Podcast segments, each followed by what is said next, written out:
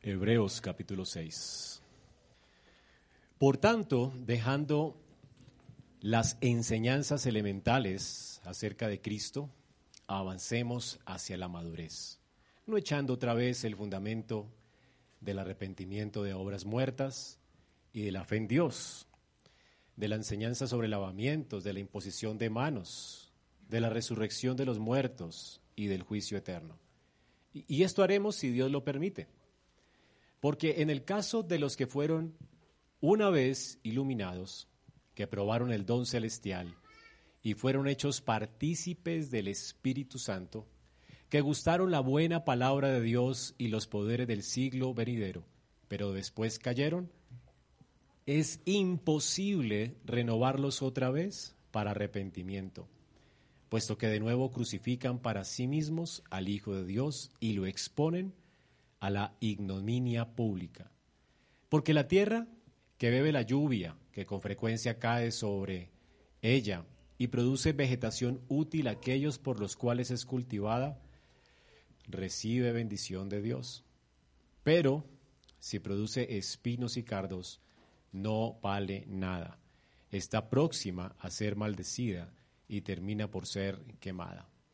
Pero en cuanto a ustedes, amados, aunque hablemos de esta manera, estamos persuadidos de las cosas que son mejores y que pertenecen a la salvación. Porque Dios no es injusto como para olvidarse de la obra de ustedes y del amor que han mostrado hacia su nombre, habiendo servido y sirviendo aún a los santos.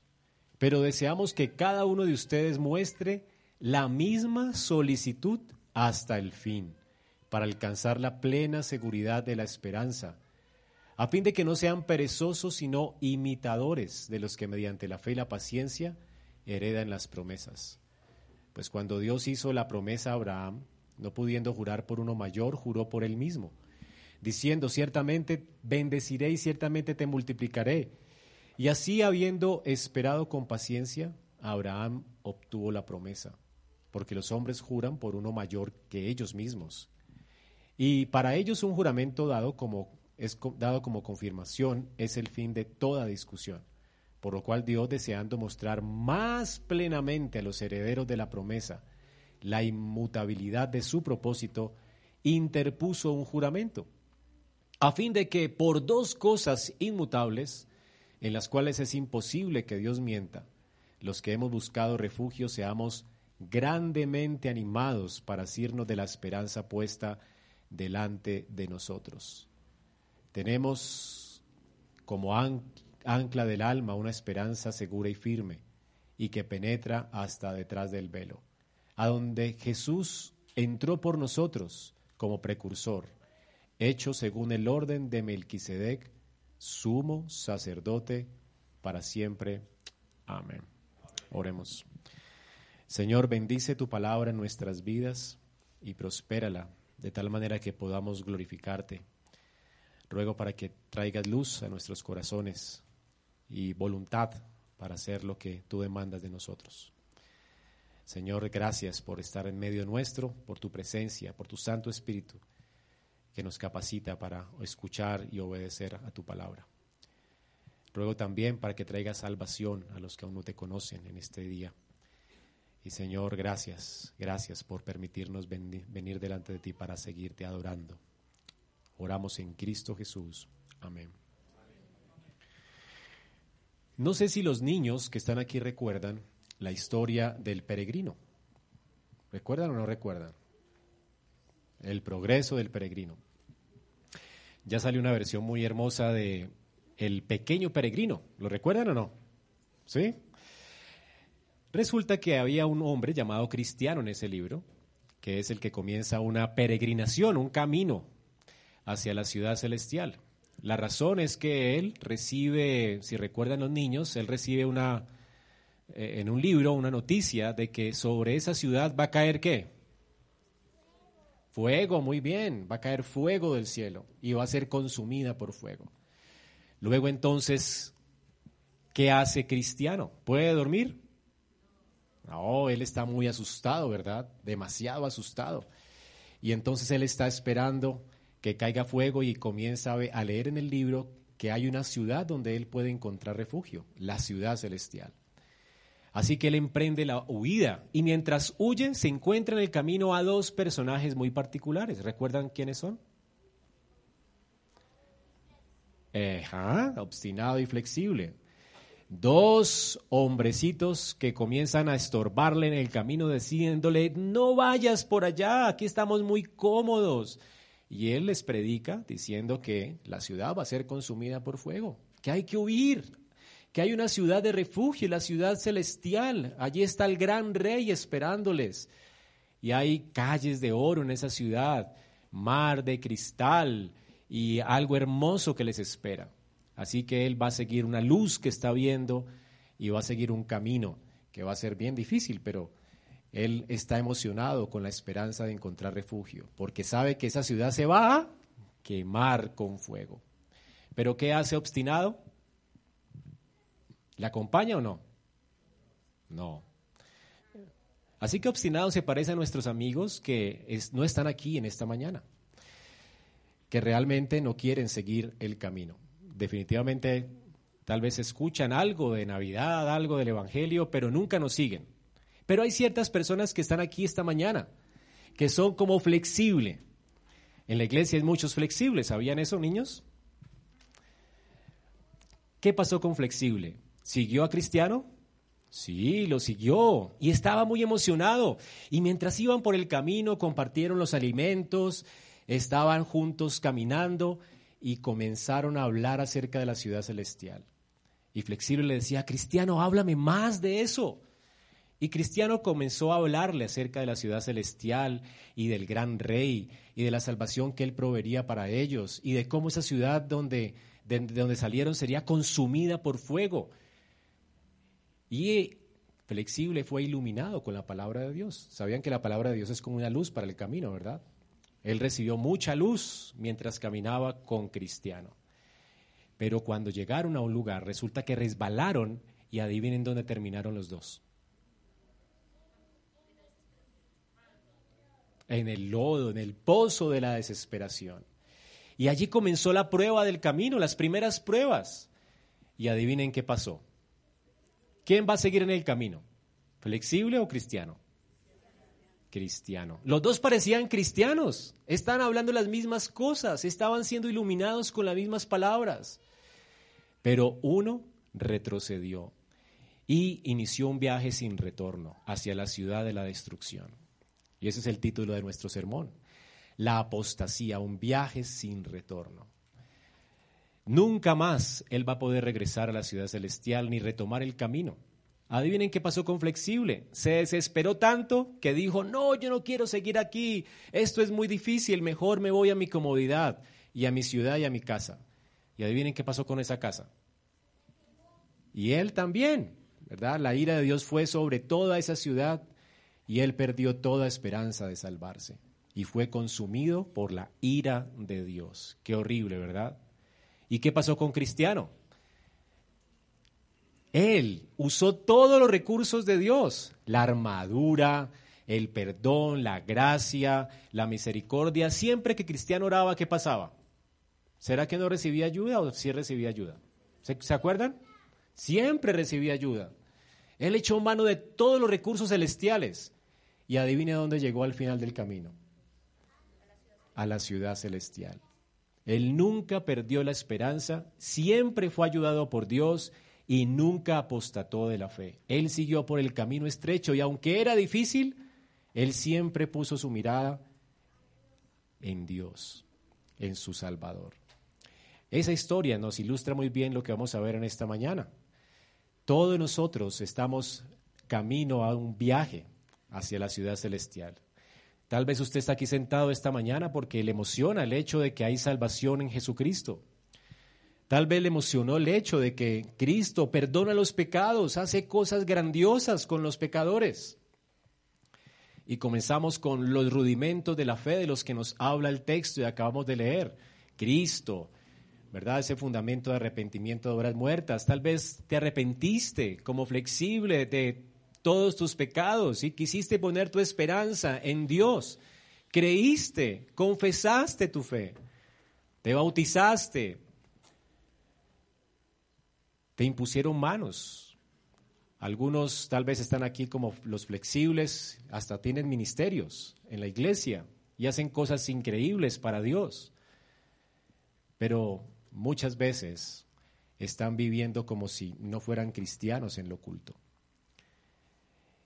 Y en la primera, en el primer tropiezo, ellos se regresan de nuevo donde, de donde estaban antes, ¿verdad? A su antigua esclavitud. Y lo que nos dice el texto esta mañana es que tomar ese camino es un viaje sin retorno. Los que abandonan a Cristo, si Cristo es mejor, es la serie que estamos llevando en Hebreos, ¿qué más puede haber mejor que Él? Él es mejor. Él es el único que puede salvarnos. Si abandonas a Cristo, ¿qué esperanza hay para ti? Pues ninguna. Él es el camino, la verdad y la vida, y nadie viene al Padre, nadie puede salvarse sino por medio de Él. Los flexibles, por eso, que toman ese camino de regreso a sus viejas prácticas, como muchos de estas personas que estaban leyendo la carta querían hacer, querían tomar de nuevo el camino del judaísmo y querían abandonar a Cristo. Esto es la apostasía.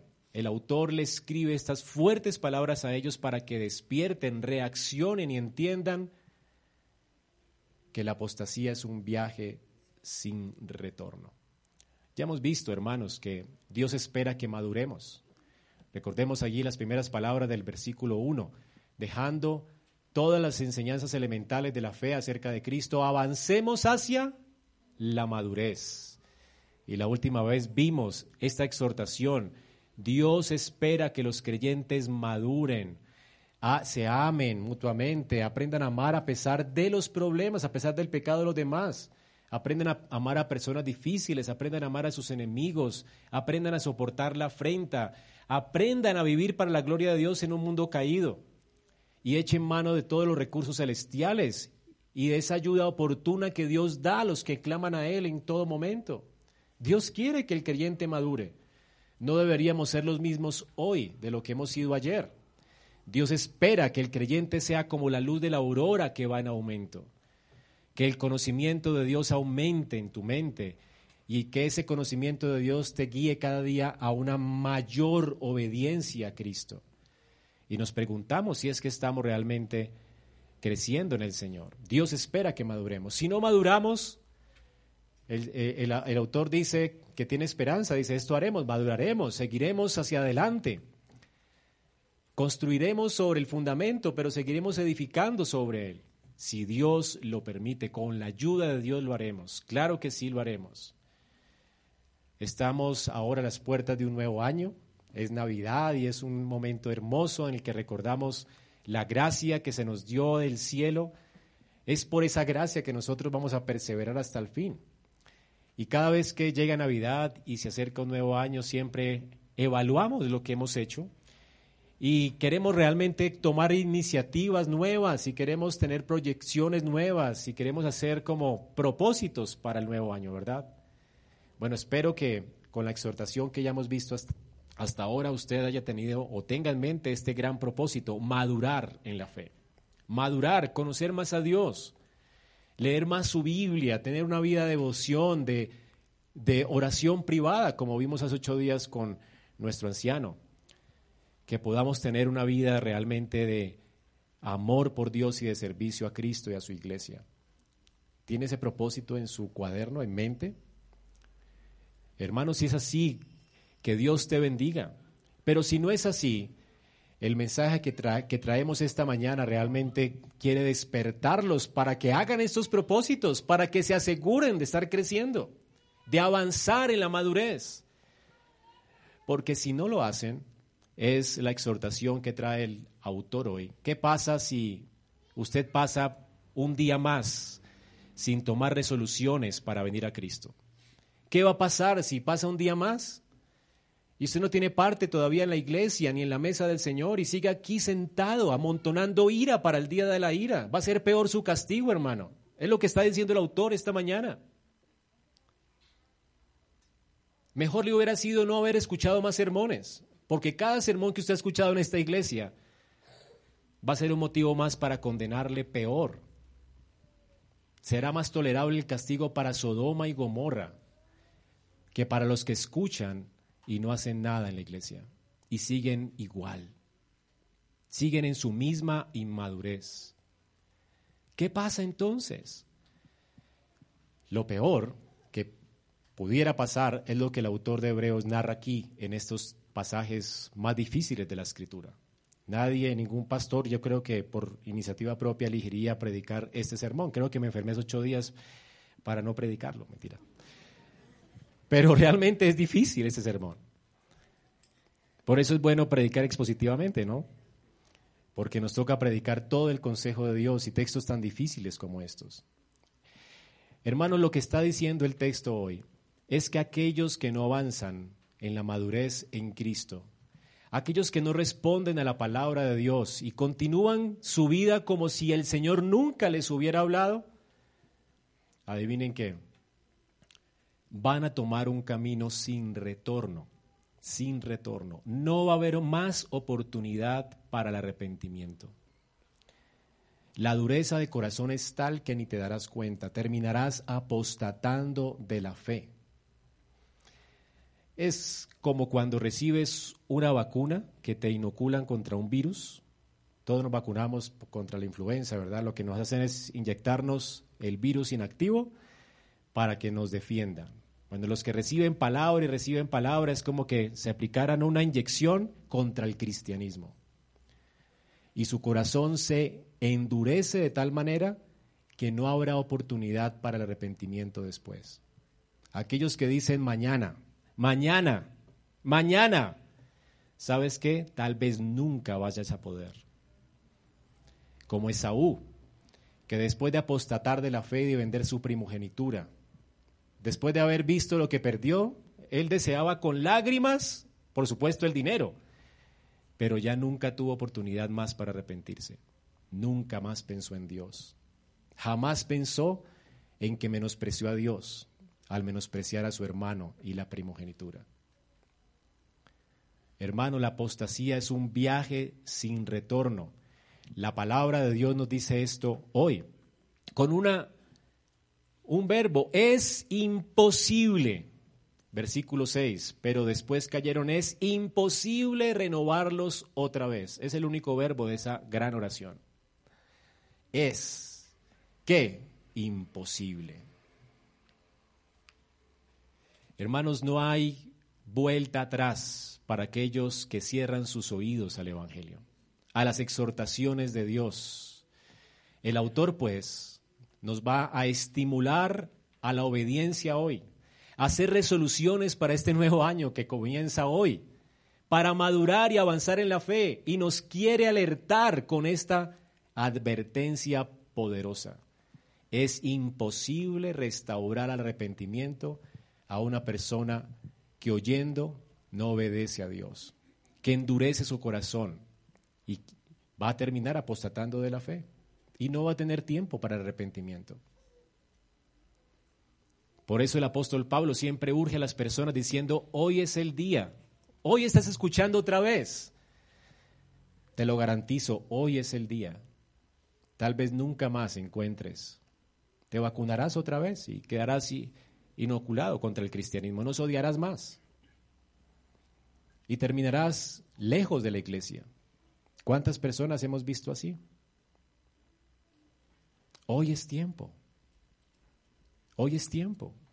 La apostasía es el abandono completo y deliberado de la fe cristiana. Y sucede progresivamente en la medida en que las personas dejan de escuchar, es decir, dejan de obedecer a Dios y comienzan a endurecer su corazón para con Él. Y progresivamente terminan renegando de Cristo, rechazando a Cristo y endureciendo su, corazón para con Él de manera deliberada y completa. Esto es la apostasía. Y es mi oración que estas palabras sirvan de estímulo para cada uno de los que estamos aquí esta mañana. Estas palabras son para la iglesia, porque en la iglesia hay este tipo de personas.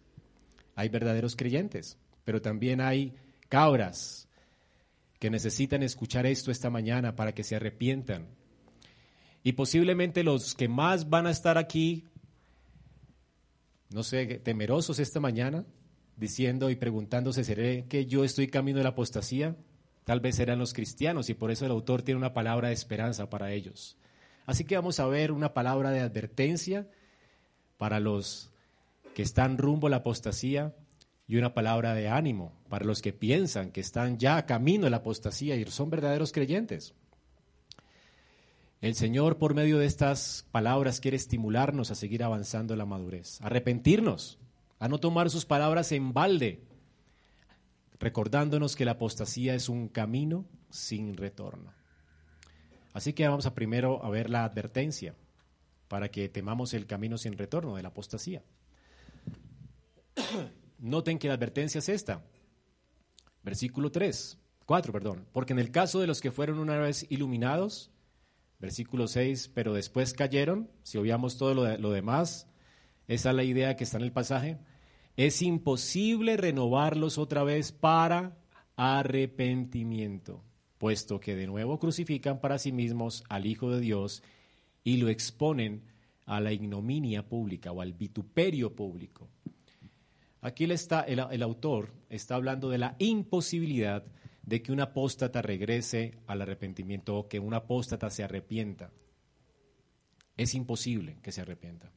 Así de simple. Cierras tus oídos y vas a un camino sin retorno. No vas a regresar más. Es imposible. Ahora, la apostasía, como les dije, es una clase de pecado. Es abiertamente, decididamente menospreciar a Cristo. Y tal vez te digas, eso no me va a pasar a mí. hermano, le, pasó a Saúl estando en la familia de un padre creyente. Le pasó a Judas, habiendo caminado con Cristo. No tuvo más cómo arrepentirse. Fue al infierno después de haber traicionado al Señor. De hecho, le ha pasado no solamente a personas, sino a iglesias. Iglesias menospreciaron la voz del Señor cuando Murray dijo en su tiempo que no se podían ordenar mujeres al ministerio y comenzaron las iglesias a ordenar diaconisas y luego a pastoras y luego ahora están ordenando homosexuales. Iglesias presbiterianas en los Estados Unidos, la Pecusa es realmente una sinagoga de Satanás hoy en día. Una iglesia apóstata. Tomaron un viaje sin regreso. Dios ya los ha condenado. ¿Cuántas iglesias permanecen en esta apostasía hasta el día de hoy. Dejar de escuchar a Dios y su palabra, menospreciar la palabra de Dios, nos dejará en este camino y no habrá retorno. Ahora, es importante señalar que la apostasía no es cualquier tipo de pecado. Decir, por ejemplo, hay personas que niegan a Cristo, pero no lo hacen decididamente como Pedro, por ejemplo. Pedro no estaba pues eh, eh, eh, queriendo entregar a Jesús a la cruz, él realmente lo hizo con mucho miedo por temor a los hombres. Y luego lloró amargamente y se arrepintió de su pecado. Así que Pedro no cometió apostasía. Simplemente fue cobarde. Algunas personas, ¿verdad? Siendo creyentes, hacen cosas como las que hizo David, que se metió con la mujer de alguien, adulteró, luego mató a alguien para cubrir o encubrir su pecado, pero él no cayó en apostasía. Él adulteró, mató, atentó contra la vida de una persona, pero luego él se arrepintió. Recuerden, la apostasía es un viaje sin retorno. El endurecimiento es tal que no va a haber posibilidad de arrepentimiento. Así que no estamos hablando de cualquier tipo de pecado. Sabemos que, por supuesto, la Biblia dice que los idólatras, los inmorales, los cobardes, los adúlteros, los afeminados, los homosexuales, los ladrones, los avaros, los borrachos, los difamadores, los estafadores, no heredarán el reino de Dios. Cualquier persona que permanezca en estos pecados, pues no va a heredar el reino de Dios. De manera que para todo pecado hay perdón. El punto es la permanencia en él. Si tú permaneces en esos pecados, posiblemente vas a apostatar y vas a renegar de la fe y vas a rechazar a Cristo abiertamente, decididamente. Pero aún así no es apostasía, eso es cometer ese tipo de pecado. La apostasía ya es el fin último, es rechazar decididamente a Cristo, abrazar otra fe, aparte de la que nos ha sido dada. Es lo que querían hacer estos cristianos hebreos por la persecución. Estaban siendo presionados a abandonar a Cristo y abrazar de nuevo el judaísmo apóstata. Hermanos, para toda clase de, pecado hay perdón. Hoy leímos en nuestro servicio de adoración primera de Juan 1 del 9 al 10 y confesamos nuestros pecados, Él es fiel y justo para perdonar nuestros pecados y limpiarnos de toda maldad. Si decimos que no hemos pecado, lo hacemos a Él mentiroso y su palabra no está en nosotros. Así que no estamos hablando de cualquier tipo de pecado, estamos hablando de la apostasía, de menospreciar el Evangelio de la gracia, de abrazar otro tipo de fe o creencia diferente, de menospreciar la fe, de volverse de Dios a los ídolos. Estamos hablando de resistir la, gracia de Dios. Para un apóstata es imposible volverse a Cristo en arrepentimiento. Si alguien en esta mañana terminando el sermón piensa, yo como que voy camino de la apostasía y se arrepiente, nunca fue, estuvo camino en la apostasía. ¿Ok? Porque la apostasía es un viaje sin retorno. Noten allí que es imposible que el apóstata regrese nuevamente. Pero qué terrible es caer allí. ¿Cómo se cae en la apostasía? Como Israel, poco a poco. Comenzaron renegando en el desierto del pan y se quejaron contra Dios. No creyeron al Señor. Falta de fe. Luego permanecieron sin arrepentimiento. Luego se quejaron de Dios. Habiendo dicho haremos todo lo que Dios dice, se quejaron contra el liderazgo de Moisés y levantaron un becerro de oro para idolatrar. Y aunque Dios les perdona por la intercesión de Moisés, ellos insisten en renegar de Dios, en cuestionar a Moisés, en cuestionar a Dios por qué les tiene el desierto. Y la final, la etapa fue que Dios les promete una tierra que fluye leche y miel y ellos no quieren poseerla. Ellos no confían en Dios, ni quieren ir a esa tierra y dan la noticia de que esa tierra es terrible, está llena de gigantes y ninguno quiere ir allá, menos Caleb y Josué. ¿Y qué sucede? Dios les abandona y para ellos fue imposible el arrepentimiento. Toda esa generación perece en el desierto. ¿Ven? Progresivamente se endurecen contra Dios, se endurecen contra la palabra y comienzan a buscar otro camino ya no quieren seguir el camino, no quieren tomar el camino de los peregrinos, no quieren mirar a Cristo más. Así que hermanos, eso es lo que sucede, la apostasía es un viaje sin retorno. Otra cosa importante de entender del pasaje es que nosotros como iglesia tal vez no pudiéramos identificar un apóstata sino hasta que se muere en su ley. Es muy difícil, el, texto no, no, nos fue dado para que nosotros identifiquemos apóstatas, sino para que tengamos terror de caer allí. Usted tiene que tener mucho temor de caer allí. Porque nadie puede decir aquí, yo nunca caeré allí, porque es algo que es probable en la iglesia. Para eso está este pasaje, si no, no estuviera escrito allí. La apostasía es real para profesantes en la fe y usted es un profesante en la fe. ¿Qué garantiza que tú caminarás con Cristo hasta el final? Lo único que garantiza eso será tu perseverancia en la fe. Así que no digas, no cantes victoria. ¿Han visto esas carreras de 100 metros planos que a veces la gente está emocionada porque ya va a ganar y mira hacia atrás y pierde la carrera? Bueno, Pablo temía por esto. Dice, no sea que yo habiendo sido campeón, heraldo para muchos, yo deje de correr y yo mismo venga a ser eliminado y apostate. Pablo temía y tenía terror a la apostasía. El Señor tiene que encontrarnos corriendo la carrera, con los ojos puestos en Cristo, que Él es el autor y consumador de nuestra fe. Dios tiene que encontrarnos, como dijo Lutero, sembrando un árbol para su gloria, viviendo para su gloria en este mundo. Y si no estás haciendo esto de manera consciente, haciendo planes para el próximo año para madurar en la fe, es probable que tú termines en la apostasía. Es muy probable. Así que no digas, esto nunca me ocurrirá a mí. Porque en la iglesia hemos visto personas muy emocionadas Para mí ha sido terrorífico ver personas que hasta han predicado con nosotros en las calles. Recuerdo con mi suegra, conocimos un grupo de como 10 personas tal vez, predicaron con nosotros en las calles. Y, y, nos daba hasta pena ajena por el fervor de estas personas con las que predicaban a Cristo. Y hoy son ateos. Hablan mal del Señor. Horrendo, ¿verdad? A mí me da horror. Yo puedo ser esa persona.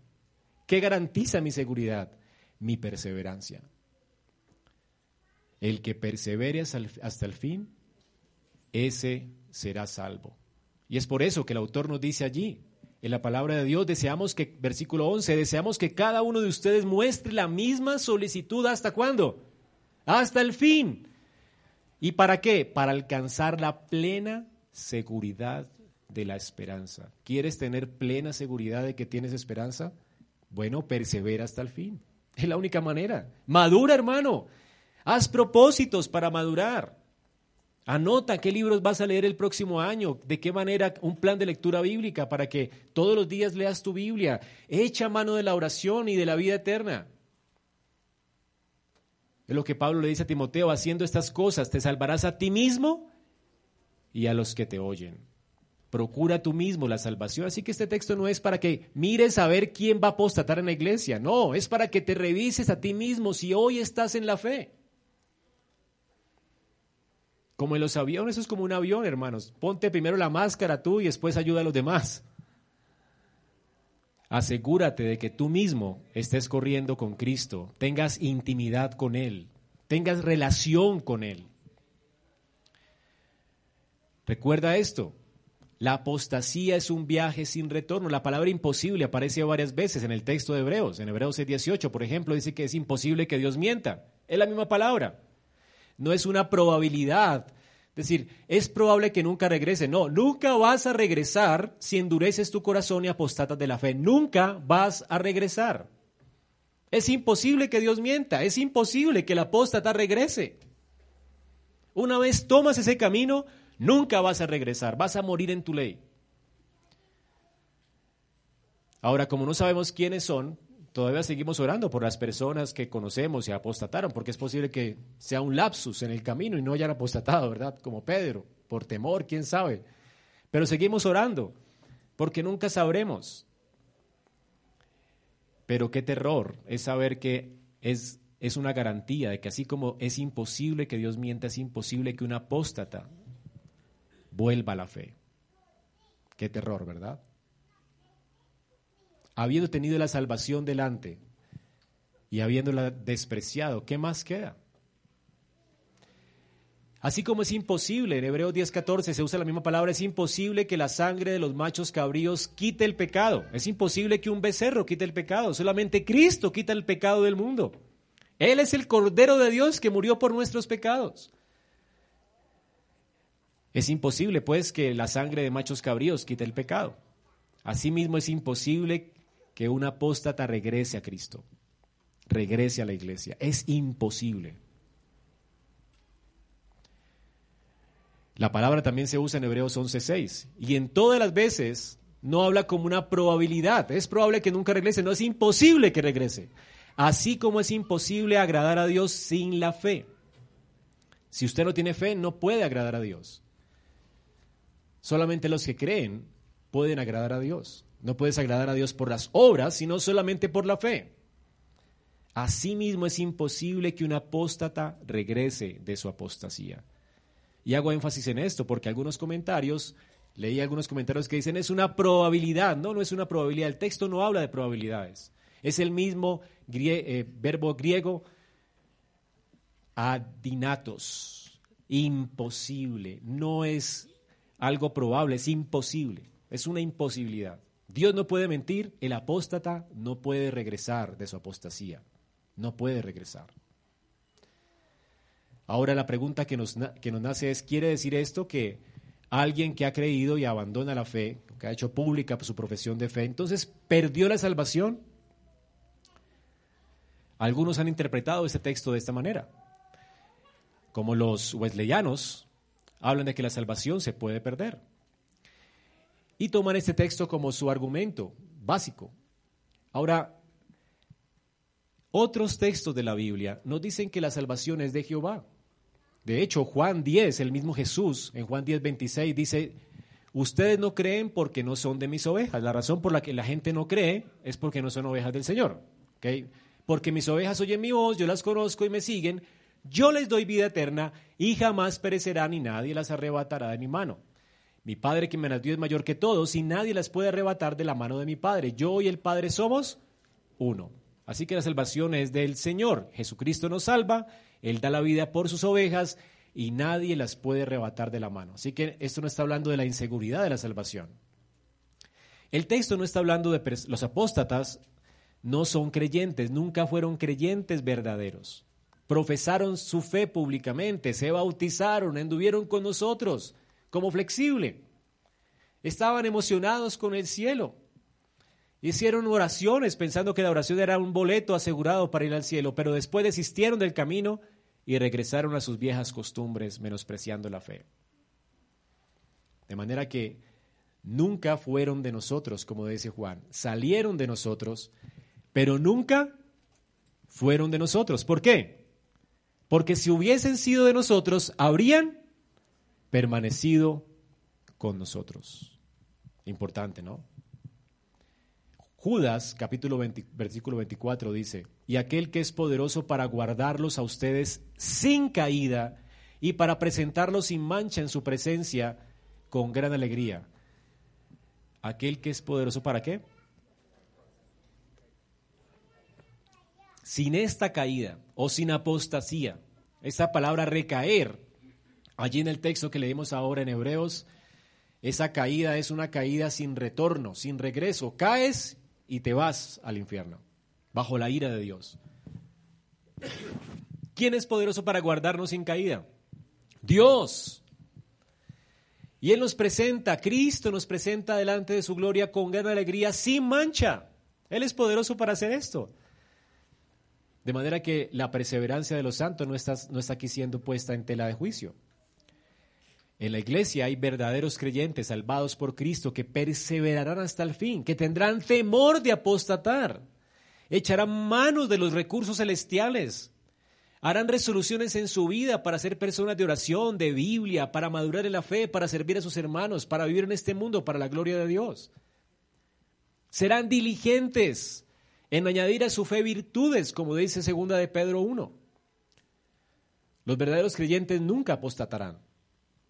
Por eso el autor dice, yo estoy persuadido en cuanto a ustedes de cosas mejores que pertenecen a la salvación. El versículo 9, en cuanto a ustedes, hermanos, amados en la iglesia. Así que el autor no está hablando de que la salvación se pierde. De hecho, un punto importante para que noten allí es que el autor habla en tercera persona cuando se refiere a los apóstatas. Noten el versículo 4, porque en el caso de los que fueron una vez iluminados, y esto es un cambio drástico en la manera en que él estaba hablando, porque recordemos, antes vimos que él se incluía siempre, siempre habla en primera persona plural. Por ejemplo, en el capítulo 2.1 dice, es necesario que nosotros atendamos. Primera persona. Capítulo 4.1, temamos nosotros Versículo 4.14, retengamos nuestra profesión nosotros. Versículo 6.1, vamos nosotros adelante hacia la perfección. Es decir, el autor está seguro de que los verdaderos creyentes van a perseverar en la fe y él se incluye. Él es un hombre inseguro de su salvación, él está peleando la buena batalla de la fe. Y mientras más mortifiques tu carne y más vivas para la gloria de Dios, pues tu, tu seguridad aumenta. El apóstol Pablo cada vez que mortificaba su carne, su seguridad aumentaba. Al final de su vida, él dice, yo estoy seguro que me espera la corona de la vida. He acabado la carrera, he ganado la carrera, he, he corrido la carrera, he permanecido en la fe. Y él entiende, no yo, la gracia de Dios en mí. Pero este hombre estaba seguro de, de, hacia dónde se dirigía. ¿Por qué? Porque corrió, peleó la buena batalla de la fe, golpeó su cuerpo, lo puso en servidumbre por amor a Cristo. Dejó la pereza, la apatía en la fe. Se esforzó con diligencia para servir a Cristo en este mundo. Vivió para amar a sus hermanos en la fe. aun cuando sufrió muchas dificultades, echó mano de la vida eterna, se prendió de Cristo, de esa ancla firme y segura, y todos los recursos celestiales estuvieron a su disposición, de manera que él nunca renegó aun cuando estuvo en situaciones difíciles, porque su esperanza estaba puesta en Cristo. Este fue un apóstol que al final de su vida dijo, he guardado la fe y acabado la carrera. ¿No quieres terminar así? La única manera de terminar así es que tú hayas corrido, hayas peleado, hayas mortificado tu carne, no le hayas dado lugar a tu lengua venenosa para insultar a otros o a tu corazón resentido para no perdonar a los que te ofenden.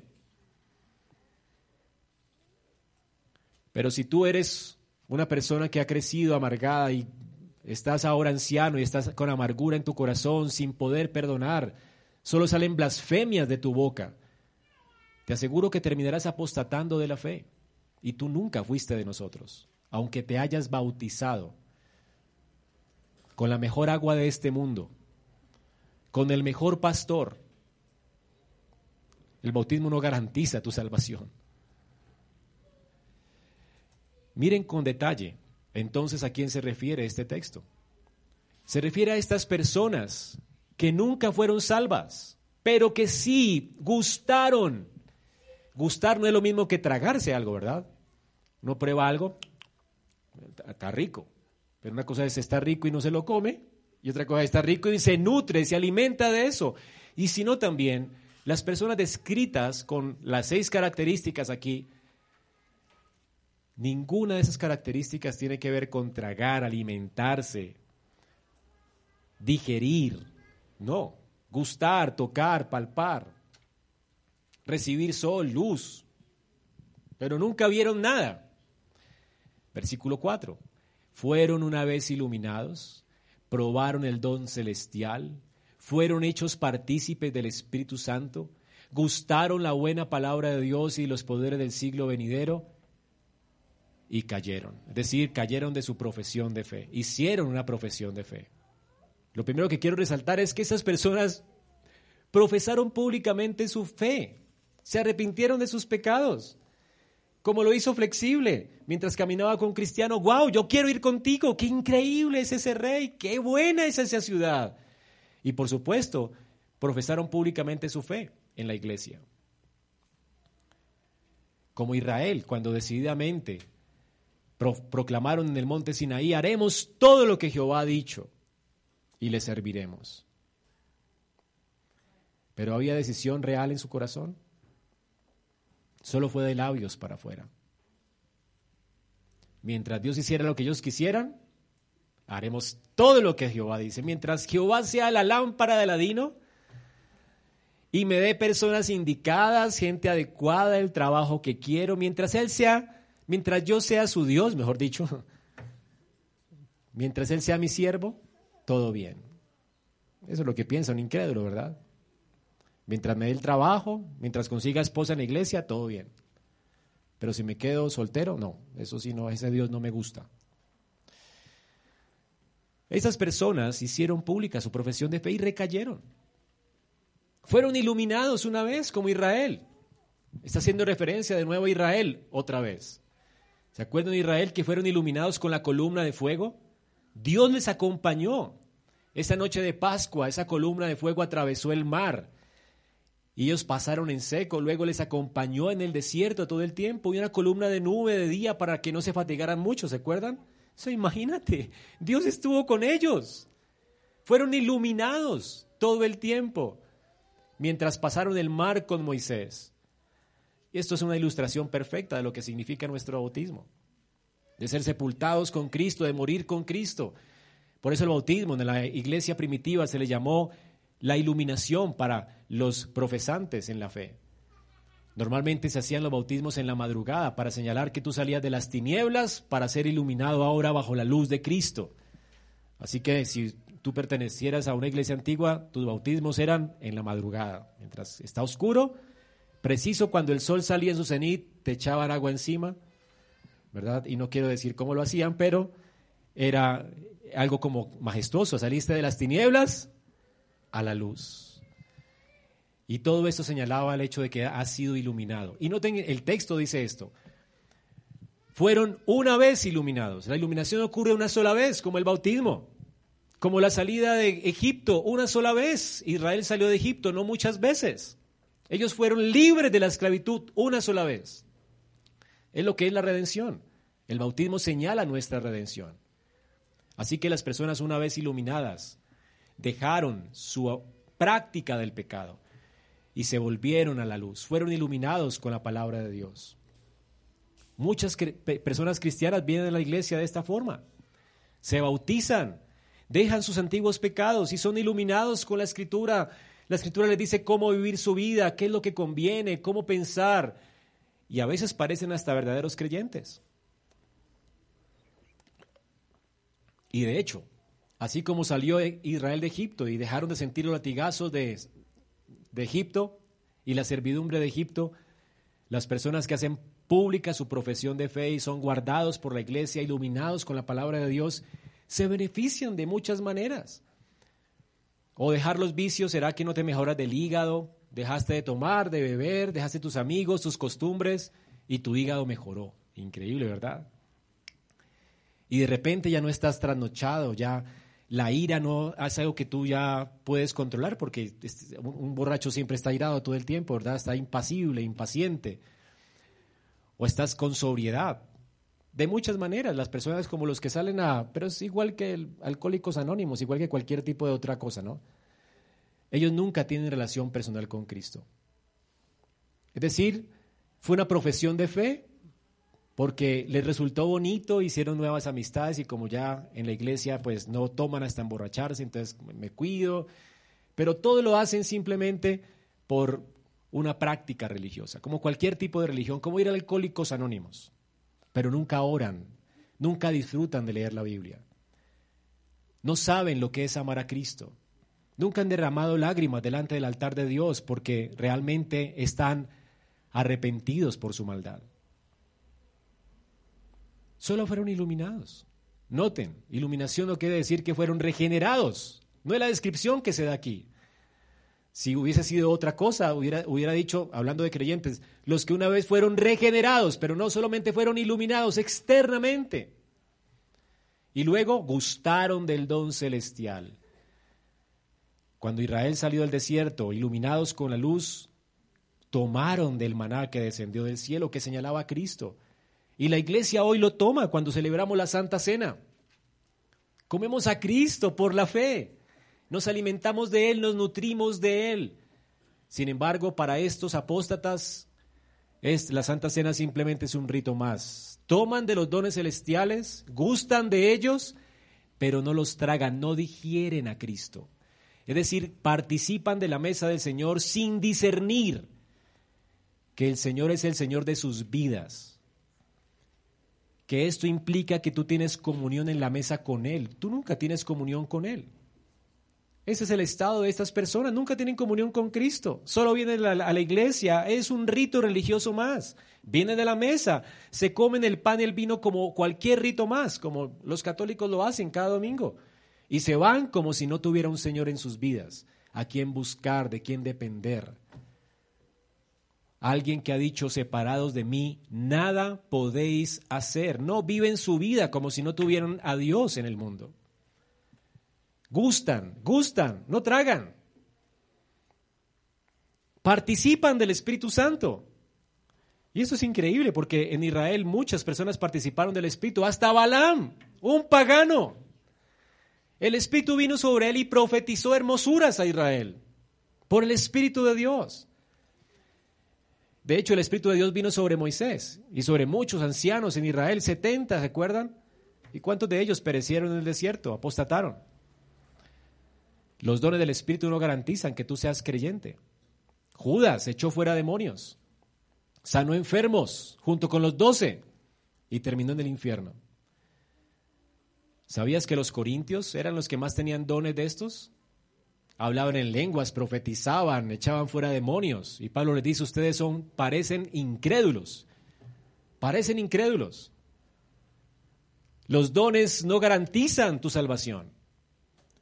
Los dones son parte de la gracia común de Dios. Y eventualmente Dios hasta puede usar un, no sé, cualquier cosa para sanar a una persona. Usó una burra para hablar a, a Balaam, ¿se acuerdan? Eh, puede usar burras para hablar. O sea que yo puedo predicar el Evangelio y eso lo garantiza que sea salvo. Gustaron, participaron del Espíritu Santo, gustaron de la bondad de la palabra de Dios.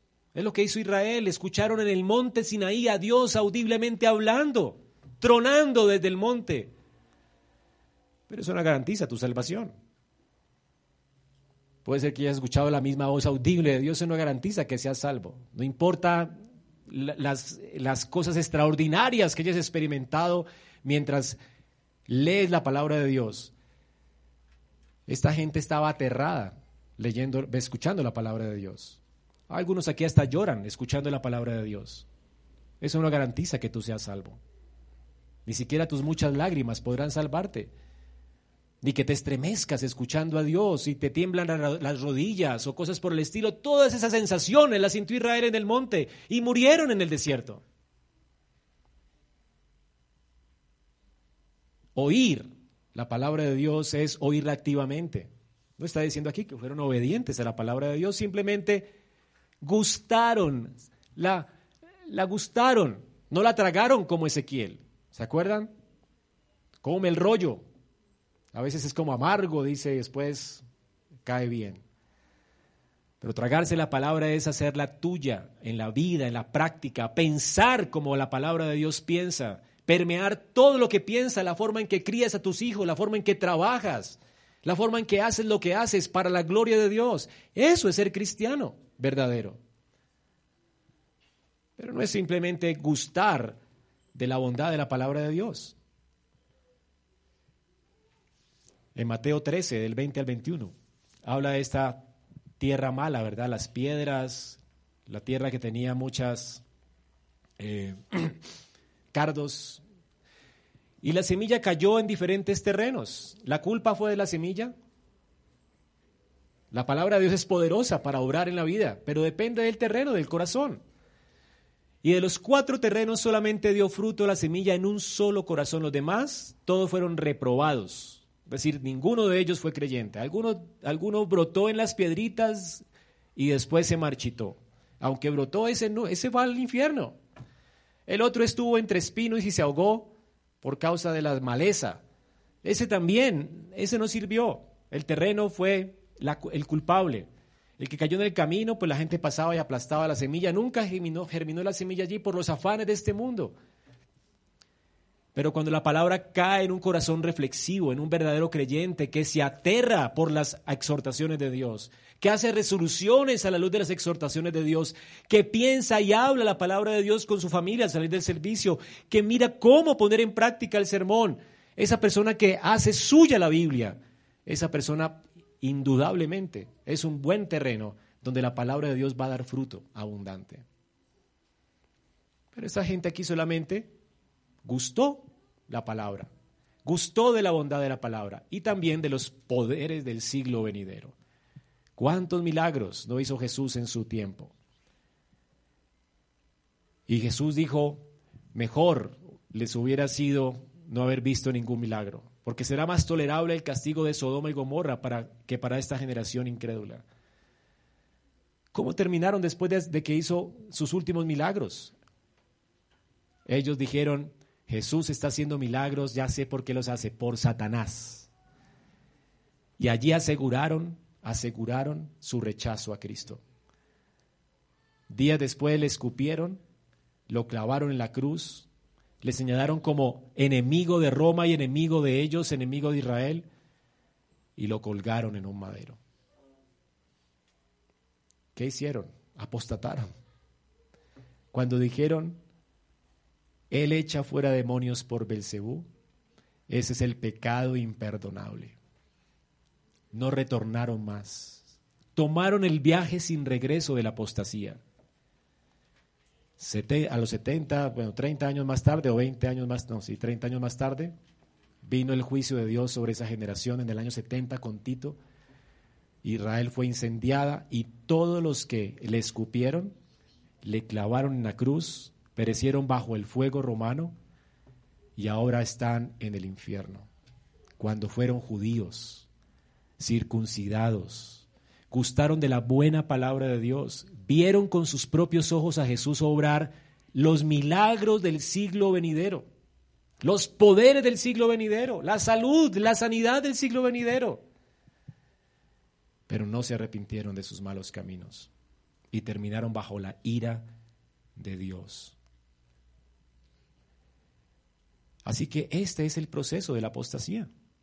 Estas personas pues dejan de confiar, se quejan, rechazaron la autoridad de Dios, se rebelaron, rechazaron la salvación que Dios ofreció y luego rehusaron servir a Dios y se apartaron de Él, exponiendo a Cristo al vituperio. Fue lo que hizo Israel, en la historia de Israel.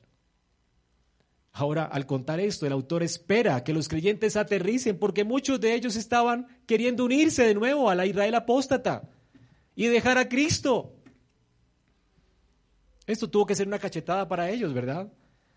Cada una de esas palabras les tuvo que recordar el proceso lento y seguro hacia el camino de la apostasía sin retorno que tomó Israel. Hasta que años más tarde, después de esta carta, fueron juzgados bajo la ira de Dios. ¿Por qué es imposible que estas personas se arrepientan, hermanos? ¿Por qué la apostasía es un viaje sin retorno? Por causa del endurecimiento que causa la apostasía. Es un endurecimiento tal que estas personas no van a querer más saber de Dios. Y por supuesto, Dios jamás va a querer saber de ellos. Porque además dice aquí que crucifican de nuevo al Hijo de Dios. Hacen lo mismo, los apóstatas de la iglesia hoy hacen lo mismo que el apóstata Israel. Toman sus martillos, sus clavos, y dicen, no nos sirves Jesús, muere Jesús. Y le escupen en el rostro y le menosprecian. Jesús les está extendiendo su mano de ayuda y ellos dicen, no la quiero Señor, prefiero vivir con mis obras. Prefiero hacer mi vida a mi manera. Y le escupen en el rostro. El Señor te está llamando hoy diciéndote, ven, deja tu carga sobre mí, porque mi yugo es suave y ligera mi carga. Habrá perdón para tus pecados, pero le escupes, coges el martillo y lo clavas figuradamente. Es lo mismo. Estás allí, crucifíquenle. No lo quiero. Haré mi vida a mi manera. ¿Cuánto lo van a hacer hoy? Dios quiera que ninguno de nosotros. Como la esperanza del autor es mi esperanza, que los que están escuchando en esta mañana se arrepientan. No tienes que crucificar a Cristo. Cuando el que murió en ese madero está gritando desde la cruz, ven a mí, oh pobre descarriado, ven a mí. No temas. En Él hay gracia y perdón de todos tus pecados.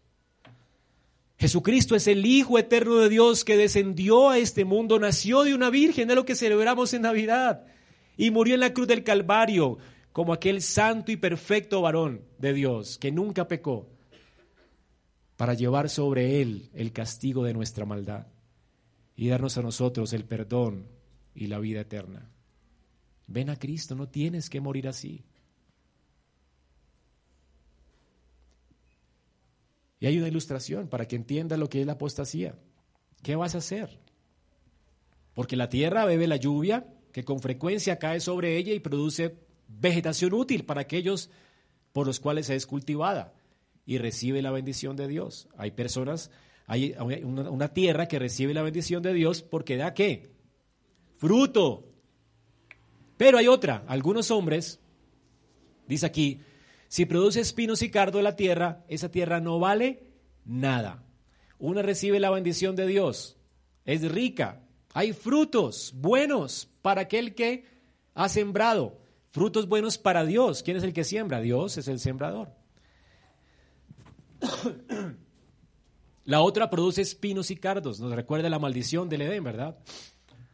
Y está próxima a ser maldecida y terminará por ser Una bajo la bendición y otra bajo la ira de Dios, en el fuego. ¿Qué va a pasar contigo?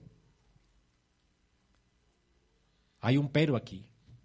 El autor está persuadido, dice, pero cuento ustedes, amados, aunque hablemos de esta manera tan fuerte, estamos persuadidos de las cosas que son mejores y que pertenecen a la salvación. Después de haber, visto la advertencia, ahora miren por un momento las palabras de consuelo que trae el autor a los verdaderos creyentes. Tal vez tú como verdadero creyente estés temiendo y digas, terrible, he pasado tal vez semanas sin orar y, y me duele hacer esto y estés pensando, ¿será que voy camino de la apostasía? Bueno, tengo esperanza, dice el autor, de cosas mejores. Eso es realmente amor pastoral, amados.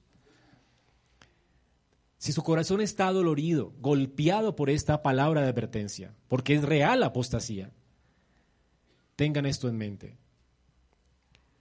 Tengo esperanza de cosas mejores que pertenecen a la salvación acerca de ustedes. Es una advertencia para todos, pero también hay palabras de consuelo para ti. En esas palabras del consuelo el autor está haciendo la caracterización de aquellas personas en la iglesia en las cuales él ha indagado y realmente ha visto frutos. Él ha visto frutos en estas personas. Y él quiere que todos en la iglesia tengan la misma seguridad de las personas que están dando frutos. Si notan en el texto, dice aquí, en cuanto a ustedes, amados, aunque hablemos de esta manera, estamos persuadidos de cosas que son mejores y que pertenecen a la salvación. ¿Cuáles son esas cosas? Pues Dios no es injusto como para olvidarse de la obra de ustedes y del amor que han mostrado hacia su nombre, habiendo servido y, sirviendo a uno de los santos. Pero deseamos que cada uno de ustedes regrese nuevo a los apóstatas, a los que posiblemente estén tomando el camino de la apostasía. Pero deseamos que cada uno de ustedes muestre la misma solicitud hasta el fin para alcanzar la plena seguridad de la esperanza, para que no sean perezosos, sino imitadores de los que mediante la fe y la paciencia heredan las promesas. Es decir, primero habla de los frutos de los que en la iglesia están corriendo la carrera y llama a los que están cambiando la apostasía a arrepentirse y a seguir el ejemplo de ellos, corriendo constantemente la carrera hasta que tengan seguridad plena de su salvación. ¿Ven? Ahora, hermanos, Murray dice que la seguridad de la salvación no es algo que tú puedas llevar como un billete de tren o un billete de barco para ser usado según la ocasión lo requiera. La seguridad de la salvación solo se encuentra en una comunión viva, vital con Jesús. Una relación de amor y de obediencia a Él. Y es lo que quiere que el, autor quiere que imitemos de aquellos que corren de esta manera, amando al Señor, sirviendo al Señor, esforzándose por madurar en la fe. ¿Has visto el progreso de algunos en la iglesia? Qué bonito es ver cómo cuando crecemos juntos y algunos progresan y se hacen más maduros y envejecen y se hacen más maduros, más sabios. Bueno, hermanos, imitemos a estas personas. Y de hecho, el autor alaba a estas personas aquí, les estimula con estas palabras de aliento. Noten, en primer lugar, menciona el trabajo que ellos han hecho para el Señor. Esos son obras. Decir, obras, ellos han trabajado para Cristo, han dado una buena cosecha. Su fe es real por causa de la cosecha. No es que las buenas obras los hagan salvos, sino que las buenas obras son evidencia de que la palabra ha caído en buen terreno y de que la semilla ha dado su fruto y que no es una tierra que va a ser maldecida. Es una tierra que agrada a Dios, un terreno que agrada a Dios. Dios espera madurez. Así que estas son las obras que acompañan a la salvación. Obras. En segundo lugar, describe su amor, noten. Obras, amor. Lo, mismo que dice Santiago, muéstrame tu fe por tus obras, porque la fe sin obras es muerta. Después habla del amor, lo que dice primera de Juan, el que no ama a Dios no ha conocido a Dios porque Dios es amor. ¿Y qué es amar a Dios? ¿Cómo se, cómo se nota que alguien ama a Dios? No porque canta canciones bonitas y llora y ora 24 horas al día, no, porque ama a sus hermanos. Porque ama a sus hermanos. Así se nota que amas a Dios. ¿Cómo sabes que amas a Cristo fervientemente? Porque amas su cuerpo. Lo amas a Él porque amas su cuerpo, la iglesia. Y a propósito, amar la iglesia es bien difícil. Porque no es gente muy amable, ¿verdad? Que digamos. Son manchados arrugados todavía. No estamos en gloria, ¿verdad? El Señor nos está haciendo sin mancha y sin arruga hasta que lleguemos a la gloria. Pero como es un cuerpo no glorificado, todavía nos vemos feitos. Todavía somos insoportables, todavía podemos tener quejas los unos de los otros. Pero el verdadero amor no se queja, sino que sirve. Siempre ve a los demás como su ministerio, no como su razón de queja. Uy, es que esta es mi piedra en el zapato, la lima que Dios me puso. No, es el ministerio que Dios me ha dado para servirle. La gente que tanto a veces te parece molesta es el ministerio que Dios te ha dado. Es el campo que Dios te ha dado. Para que le sirvas y le ames sirviéndole a ellos sirviéndole en sus necesidades. Noten cómo el texto habla de esto en, Hebreos 10, es lo que la iglesia, esta iglesia hacía, muchos de los hermanos de esta iglesia. Pero recuerden los días pasados, cuando después de haber sido iluminados, ustedes soportaron una gran lucha de padecimientos. Por una parte, siendo hechos espectáculo público en oprobios y aflicciones, es decir, sirviendo a Dios, amando a Dios, no avergonzándose de Él. Por otra, siendo compañeros de los que eran tratados así, consolando a los que eran tratados mal y tuvieron compasión con los prisioneros, aceptando con gozo el despojo de sus bienes, sabiendo que tienen entre ustedes mismos una mejor y más duradera posesión. Es decir, ellos mismos se despojaron de sus bienes para ayudar a sus hermanos. Es lo que hizo la iglesia primitiva. ¿Estás dispuesto realmente a despojarse de, de, lo que tienes, de lo que para ti es valioso, para bendecir a otro, enriquecer a otro? Esto es amor. No es regalar camisas roticas que ya no te sirven, ¿verdad? Es realmente sufrir despojo. Esto es lo que hace que el corazón de uno esté contento, que, lo que de lo que no le sobra a uno, de lo que realmente uno hace un sacrificio para dar a otro y bendecir a otro, esto es lo que realmente agrada a Dios. El autor dice, doy gracias a Dios por eso, hermanos, porque ustedes han mostrado esta diligencia. ¿Y saben qué? Ustedes pueden tener plena seguridad de la esperanza. Porque el Señor, a veces, como creyentes, nos pensamos y tenemos la tendencia a pensar que la salvación es por gracia, todo es por Cristo, y cuando lleguemos al cielo, ¿verdad? Ni se hablará de nosotros, ni Dios notará nada de lo que ya hemos hecho, sino todo lo que Cristo hizo. Pero hermanos, la, la, razón por la cual está escrito eso es para consolarte a ti. ¿Sabes qué? Ninguna cosa que hayas hecho por amor al Señor y a tu prójimo, Dios la olvidará cada, cada vaso de agua que hayas dado a tu hermano, cada vez que te despojaste de algo bueno para bendecir a otro que no tenía, cada cosa Dios la va a premiar con creces. Por supuesto, dice, ay, de aquel que haga tropezar a uno de estos mis pequeños, pero el que los bendiga, de cierto, bendeciré al que te bendiga. Hermanos, tú vas a ser bendito no dices este Señor, bien, vengan siervos fieles, benditos de mi Padre, bienvenidos porque tuve hambre y me diste de, comer. Tuve hambre. ¿De quién está hablando? ¿De Él? De la iglesia, del cuerpo de Cristo, de su cuerpo, de los miembros de su cuerpo. Tuve sed y me diste de beber. Estuve enfermo y me visitaste. Estuve en la cárcel y me visitaste. ¿Cuándo hicimos esto? Porque los creyentes a veces dicen, pero ¿qué hago? ¿Qué hago más para servir a Cristo? Y siempre se sienten insuficientes. Hermano, tenga este consuelo. Dios nunca olvidará una obra buena que tú hayas hecho y todas las premiará. Y un día te dirá, buen siervo y fiel, entra en el gozo de tu Señor. Hermano, servir a Cristo vale la pena. Imiten a los que han servido así. Hay un ejemplo de alguien así. Abraham, el hombre de la fe que creyó a la promesa de Dios, sí, aprendió de ella y no abandonó nunca el camino. Imiten a Abraham, hermanos. Imítenlo a él, además que tienen todos los recursos celestiales a su disposición. Dice que tenemos un ancla segura y firme.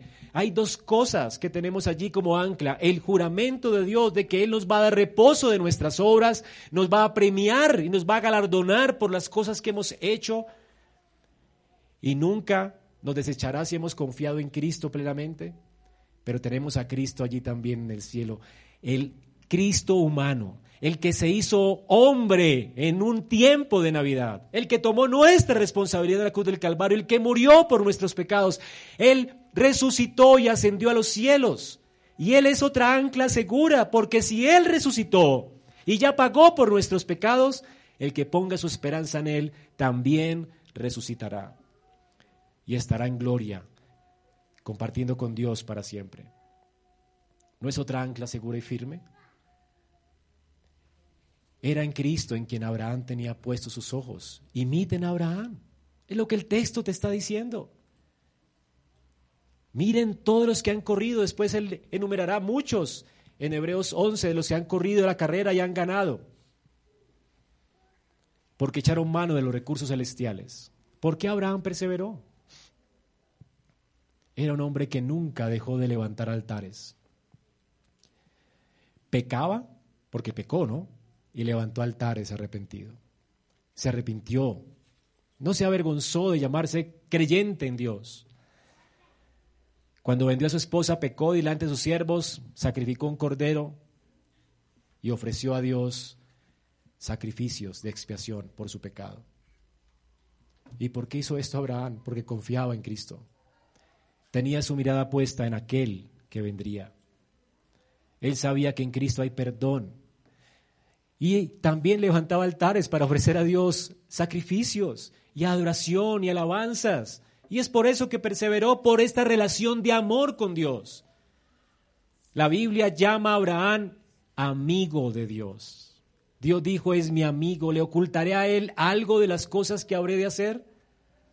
Amados hermanos, eso es lo que tienes que procurar el nuevo año. Intimidad con Dios, caminar con Dios, como caminó Abraham por la fe, como viendo al invisible. A Dios no lo ves. Es difícil hablar con alguien que no ves, pero es así que caminan los verdaderos cristianos, hablando con alguien que no vemos, que tiene a nuestra disposición recursos para que no apostatemos, para tomarnos de la mano y llevarnos seguros hasta el fin. Él es poderoso para guardarnos sin caída y preservarnos sin mancha delante de su gloria con gran alegría.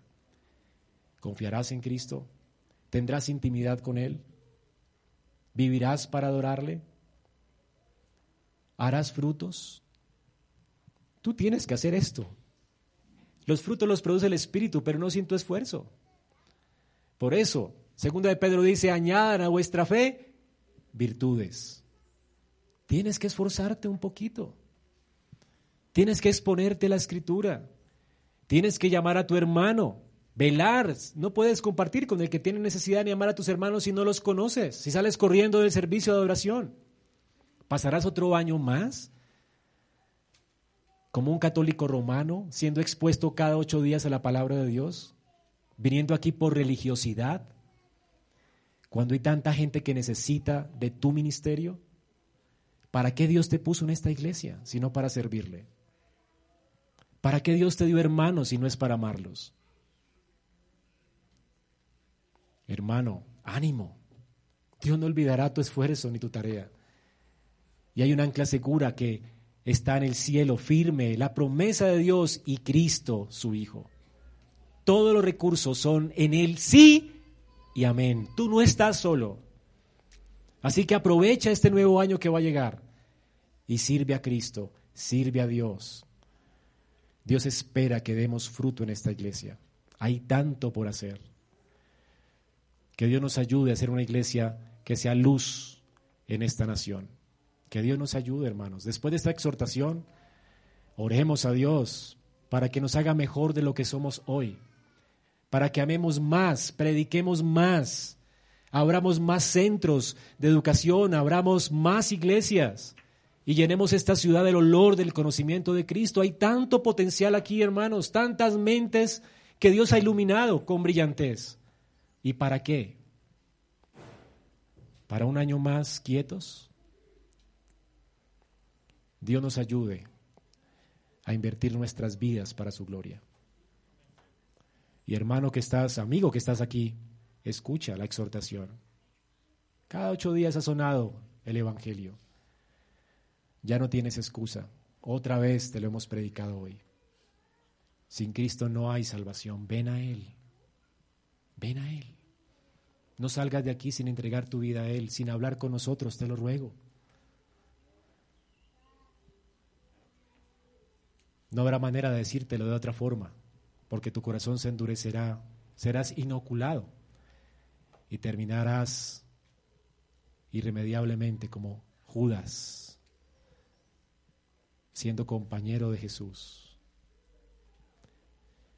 Alguien a quien se le extendió el amor y la gracia y la escupió, la menospreció y no hubo más tiempo para el arrepentimiento. ¿Morirás sin Cristo? Que Dios te ayude. Vamos a orar.